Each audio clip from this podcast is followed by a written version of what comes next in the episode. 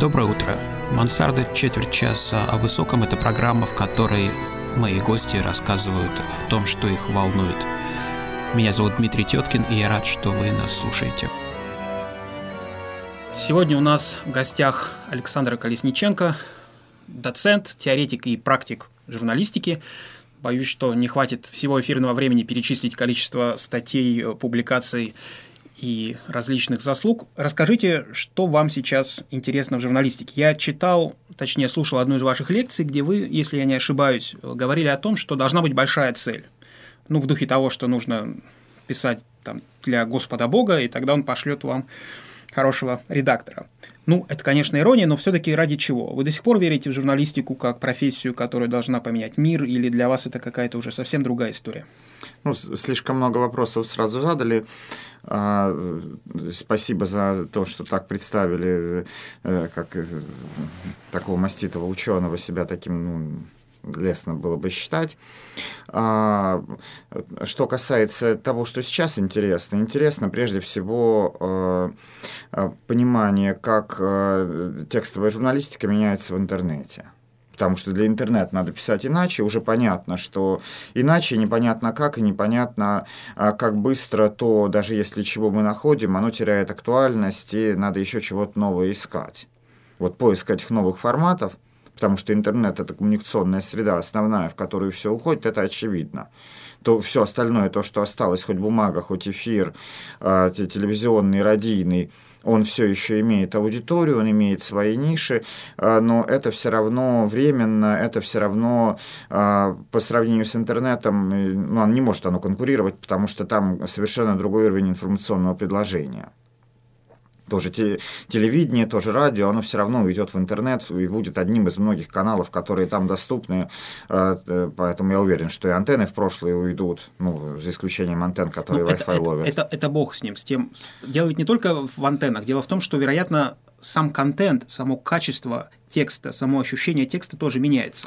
А меняется и качество, в смысле требования к информации, потому что действительно, чтобы вас читали в интернете, это должно быть чем-то или очень крутым, очень глубоким интеллектуально, либо очень эмоциональным, очень сильно цепляющим. Все остальные посредственные материалы, которые э, эту грань не переходят, они остаются без внимания, потому что просто не выдерживают конкуренции. То есть интернет это примерно, ну, а, если бы вот э, там магазин, в котором товары со всего мира выставлены, как их э, и то, что вам надо, наилучшего качества, либо по минимальной цене, где продается что-то.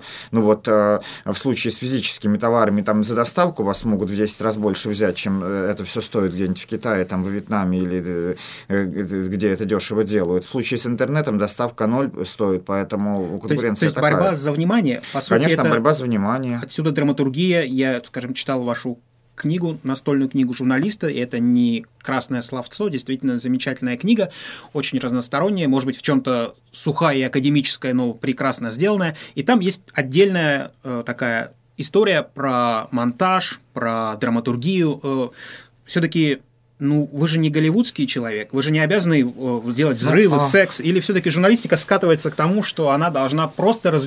скажем честно, журналист стал просто развлекающим существом, который иногда еще и куплен с политической и прочей ангажированностью. Или Но это не так? Э, и развлекающим существом, и существом, помогающим ориентироваться в окружающем мире. Поэтому, наверное, это две основные роли журналиста – журналист как исследователь действительности и пишущий или снимающий, ну, готовящий такие материалы, что вот он написал, что это так, значит это так. Вот а чтобы это ощущение было, что он разобрался. Один тип журналиста и другой тип журналиста, который что-то готовит, что прикольно. Что вот э, здорово, красиво, театрально. И действительно есть аудитория, для которой СМИ – это источник информации об окружающем мире, и они соответствующие СМИ отбирают.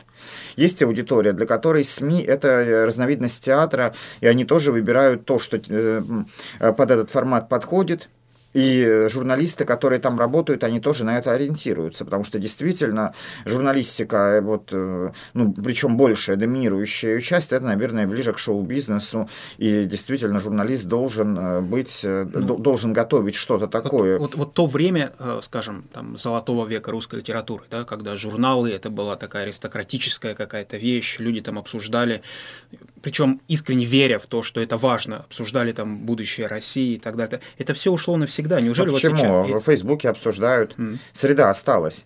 То есть э, СМИ как коммуникационная среда, где умные люди или считающие себя таковыми, какие-то активные, кто вот выходит за рамки своей частной жизни, обсуждает, что будет с Родиной и с нами, и чего-то предлагает.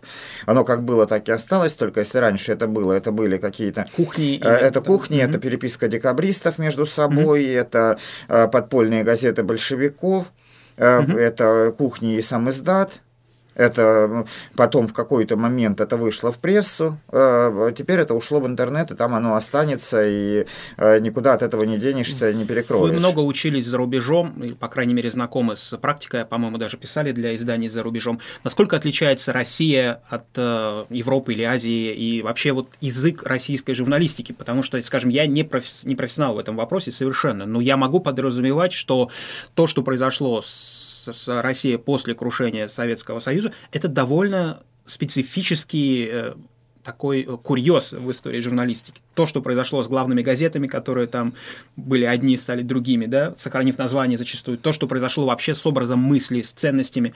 Как вы, как э, в сущности, в том числе историк журналистики, вообще смотрите на то, что происходит в современной журналистике в России? Ну, слишком опять много вопросов. И э, если начать с конца, что происходит в современной журналистике, выживает э, из-за в связи с кризисом, mm-hmm. прежде всего.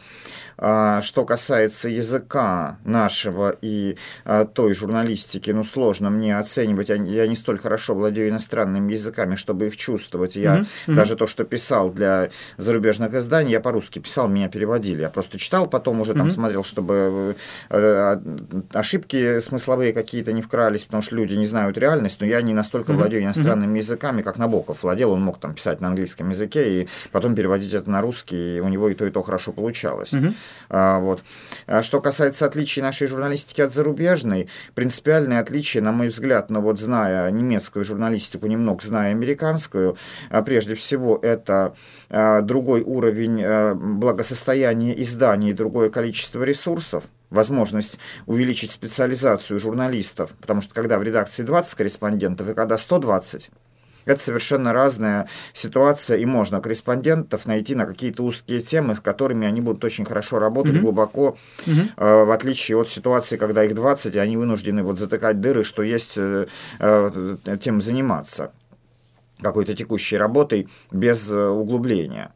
И второе отличие принципиальное между нашей и западной журналистикой – культура работы с информацией. У них гораздо э, более продвинута в том плане, что вот информация, э, ссылка, откуда информация взята. То есть, собственно, факт чекеры и так далее. А, да? Ну и факт-чекеры, и в mm-hmm. принципе само по себе, что если для наших журналистов зачастую взять там чего-то из агентств, это и не сослаться на них, то есть вот я вот цитату беру, я это я сам звонил человеку, угу. или это я откуда-то вычитал, что он вот э, известный человек, где-то это дал. На Западе боятся СМИ. судов, или это некоторая просто манера, культура? Манера, культура, угу. это что вот э, корректность, что это вот мое, а это не угу. мое, и э, у нас в этом плане угу. культура ссылок э, с этим гораздо хуже. А, поэтому ну, у нас а, в академической среде как бы зачастую цитирование достаточно ну, свободно понимается. Ну, в академической среде, не знаю, если плагиат, если а, то, что вот э, диссертационные скандалы, mm-hmm. но это не академическая среда, это жулье, которое к академической среде примазалось, чтобы для статуса диссертацию иметь, потому что серьезные ученые э, все-таки они корректно ссылаются и наукой занимаются. Если посмотреть их научные работы, то а, там все ну, нормально, как положено. Ваша супруга, если не ошибаюсь, тоже журналист. И да. она написала статью о выгорании, профессиональном выгорании журналиста, даже приводя там, если не ошибаюсь, в пример как человека, который часто посещал судебные заседания и ощутил изнутри, как это на нем сказывается. Вот эти оборотные стороны профессии, они каковы? Потому что для молодых людей зачастую журналистика – это хороший кофе в редакции, это удостоверение, я не знаю, что еще, какие еще фантазии бывают у ваших учеников-журналистов. Но вы, как человек изнутри, это знающий, расскажите, а как бы чем за это платят, собственно? Ну, за это платят э, длинным рабочим днем, причем работа расползающаяся на другие э, части жизни когда журналист, он на работе, по сути, всегда, даже я, если еду домой, я чего-то читаю, готовлюсь, дома я чего-то тоже смотрю, какие-то новости или ищу темы, либо разработкой тем занимаюсь, либо мне звонят, и я опять же в это вовлечен, в выходные я это тоже, а, в отпуск тоже а, зачастую работа влезает, либо а если нет, то вот у нормального человека отпуск – это куда-то поехать. У меня отпуск – это оставьте меня в покое не беспокойте. Вот просто закрыться в квартире, сидеть спокойно, никуда не спешить. Это для меня уже вот э, отдых. Вот. А потом, а, ну, растянутый рабочий день, соответственно, а, там, ну, начиная от общения в семье, то есть как одна знакомая говорила, что я утром вижу детей, когда они еще спят, а вечером, когда возвращаюсь с работы, они уже спят.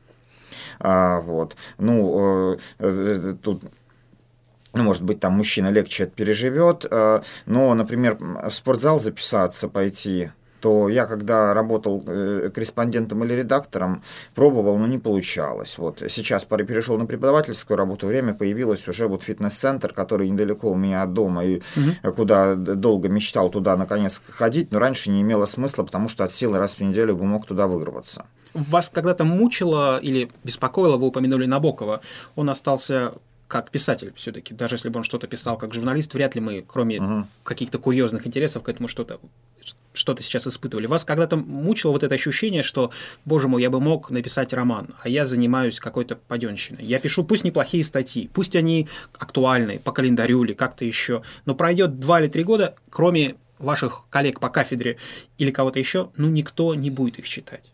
Ну, если вы получите Нобелевскую премию, может быть. Но вот это ощущение, что вы как бы меняете слово на какие-то тиражи, или, или для вас это вообще не так, это просто другая работа, и никакого писательского, вы же наверняка писали стихи или прозу, а как... Стихи очень мало в юности, а прозу тоже очень мало и не особо хорошо.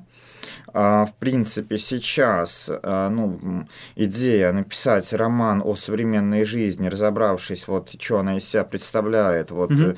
с одной стороны, хотелось бы, с другой ощущение, что еще сам не разобрался и пока не готов желание параллельно с журналистской работой писать роман не возникало. А, и ощущение, что там вот паденщиной занимаюсь, что забудут, ну так все забудут, но хоть прочитают. Роман напишешь, тоже забудут. И там Пушкина еще помнят э, вот 200 лет, но неизвестно сколько будут помнить, а mm-hmm. массу тех, кто писал э, ну, на схожем уровне или около mm-hmm. того во времена Пушкина, их никто не помнит, кроме, может быть, специалистов по литературоведению. Mm-hmm. Поэтому роман это тоже временно, просто другой временной горизонт. Если mm-hmm. текст живет там день или неделю, или а, там месяц, пока эта тема на слуху, то э, художественное произведение, которое, в принципе, что такое, тоже попытка осмыслить реальность, неважно, о чем написан текст, mm-hmm. хоть исторический роман, хоть mm-hmm. фэнтези, все равно на людях об их отношениях. И все равно это тоже на какое-то время, но это другая работа. Э, в моем случае мне бы удовольствие доставляло и было бы достаточно, если то, что я написал, его реально прочитали, его протестировали, его прокомментировали. Оно ну, сейчас внимание. во времена интернета это легко проверяется. Вы же знаете потенциальное, да? Вы отслеживаете буквально, сколько человек прочитало какой-то текст. Или сейчас так, как, как это происходит? Вы знаете, сколько человек читает вашу статью там? Или...